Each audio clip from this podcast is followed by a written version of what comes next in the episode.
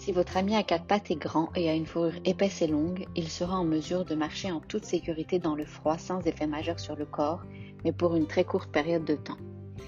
Mais les chiens d'ornement ne peuvent pas rester à une température de 10 ou même un froid de 5 degrés sans attraper froid. Il est obligatoire pour ces animaux de se réchauffer pendant leur promenade. N'oublions pas que nos loyaux amis vivent surtout dans des appartements.